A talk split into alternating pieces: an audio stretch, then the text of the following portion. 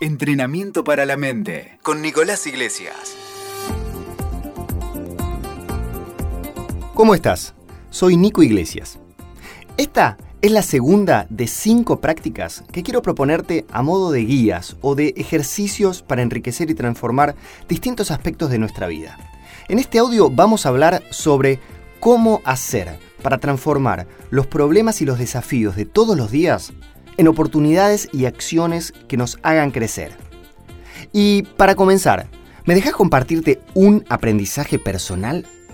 Cuando miro atrás en la historia de mi vida y reflexiono sobre cuáles fueron las cosas, las personas o los eventos que más me hicieron crecer y aprender, me sorprendo al darme cuenta una y otra vez que fueron los desafíos, los problemas y las circunstancias difíciles de mi vida, aquellas situaciones en las que después de haberlas atravesado, obtuve una gran enseñanza o algún aprendizaje grande.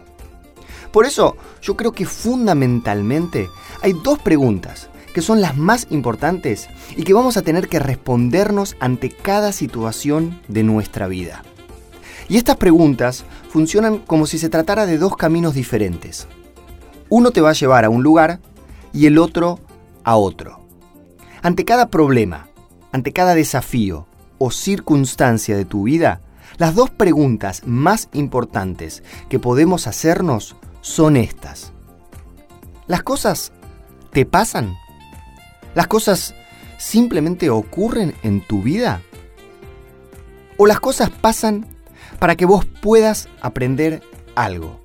Para hacerte crecer en algún sentido, para que puedas ejercitar tu responsabilidad personal en cómo elegir responder a lo que te ocurre. Sería algo así como jugar al ajedrez con la vida, en donde cada movimiento, cada cosa que nos pasa en realidad es una oportunidad que nos está invitando a reflexionar y a tomar acción desde un lugar más consciente.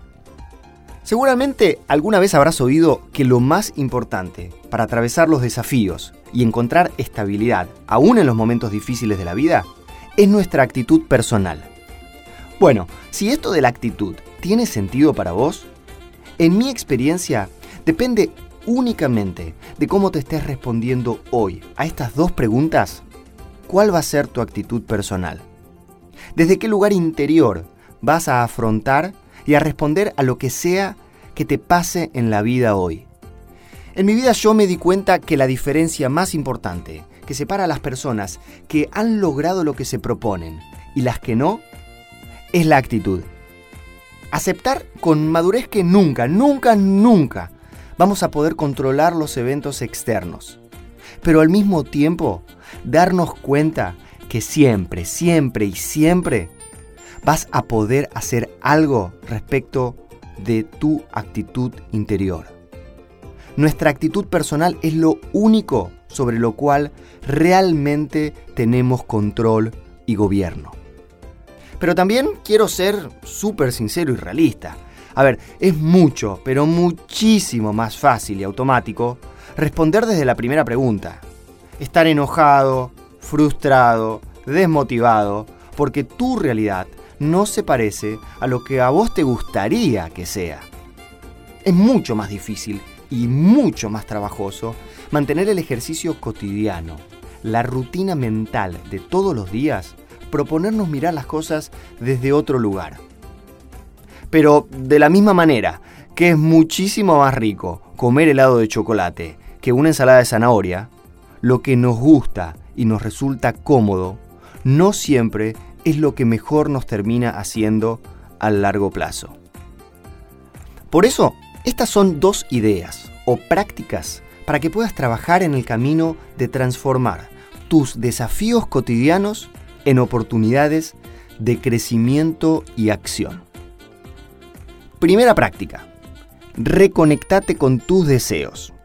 La condición más importante para mantener la llama de la actitud personal encendida es que tengas un profundo y genuino deseo por resolver aquello que querés alcanzar hoy en tu vida. Dicho de otra manera, tenés que tener hambre, una causa, un sueño, una experiencia, una misión, un propósito. Algo en lo que profundamente creas. Algo que te genere pasión. Algo que desees con el cuerpo y con el alma. Ahora, si te estás diciendo a vos mismo cosas como, a mí me gustaría que pase esto, o por ejemplo, bueno, sería lindo si yo pudiera conseguir... Estás encarando el asunto de la manera equivocada. Tenés que cambiar el sería bueno si pudiera por el voy a lograr. Y en este punto tengo una noticia para aquellos que tal vez están diciendo cosas como, ay, mirá, yo no sé muy bien lo que quiero. O, por ejemplo, yo no tengo ninguna pasión por nada. Bueno, esto no va a ocurrir por arte de magia ni por casualidad. Vas a tener que salir a buscarlo.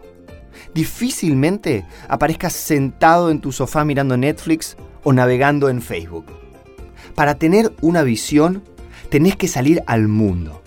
El deseo se construye a partir de la vivencia de estímulos y la exposición con experiencias interactúa con otros seres humanos, reflexiona sobre qué cosas del mundo exterior te tocan de cerca o te hacen sentir impulsado a ponerte en marcha, probá, jugá, experimentá y sobre todo intentá cosas diferentes. Y si no te gusta lo que haces, cambia hasta encontrar aquello que sí te guste.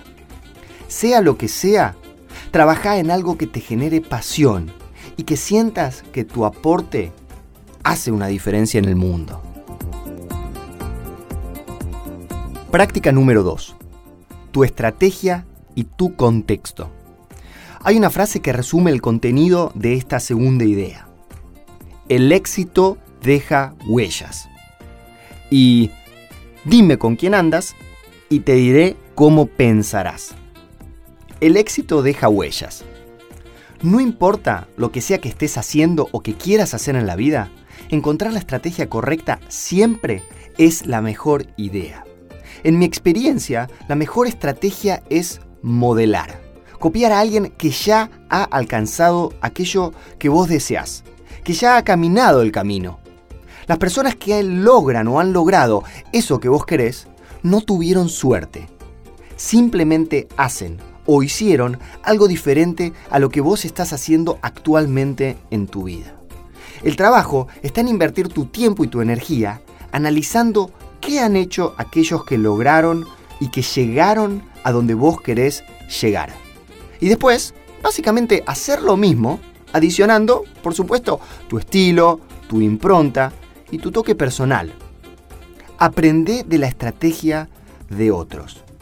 Esta, para mí, es una de las mejores estrategias, sobre todo porque te va a ahorrar uno de los recursos más importantes de todos, tu tiempo.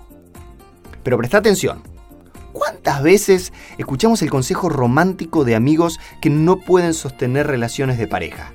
¿O cuántas veces escuchamos el consejo financiero de personas que no tienen ahorros y apenas llegan a fin de mes? El trabajo está en desarrollar tu estrategia basada en la experiencia y las huellas que han dejado los mejores en el campo en el que desees desarrollarte. Dime con quién andas y te diré cómo pensarás. Para poder conectarte con tus deseos y actitud personal, vas a tener que dejar de escuchar tanto la voz de los saboteadores.